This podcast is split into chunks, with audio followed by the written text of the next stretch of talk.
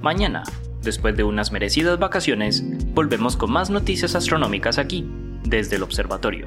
Encuéntranos en Spotify, Google Podcast, Apple Podcast y muchas más plataformas.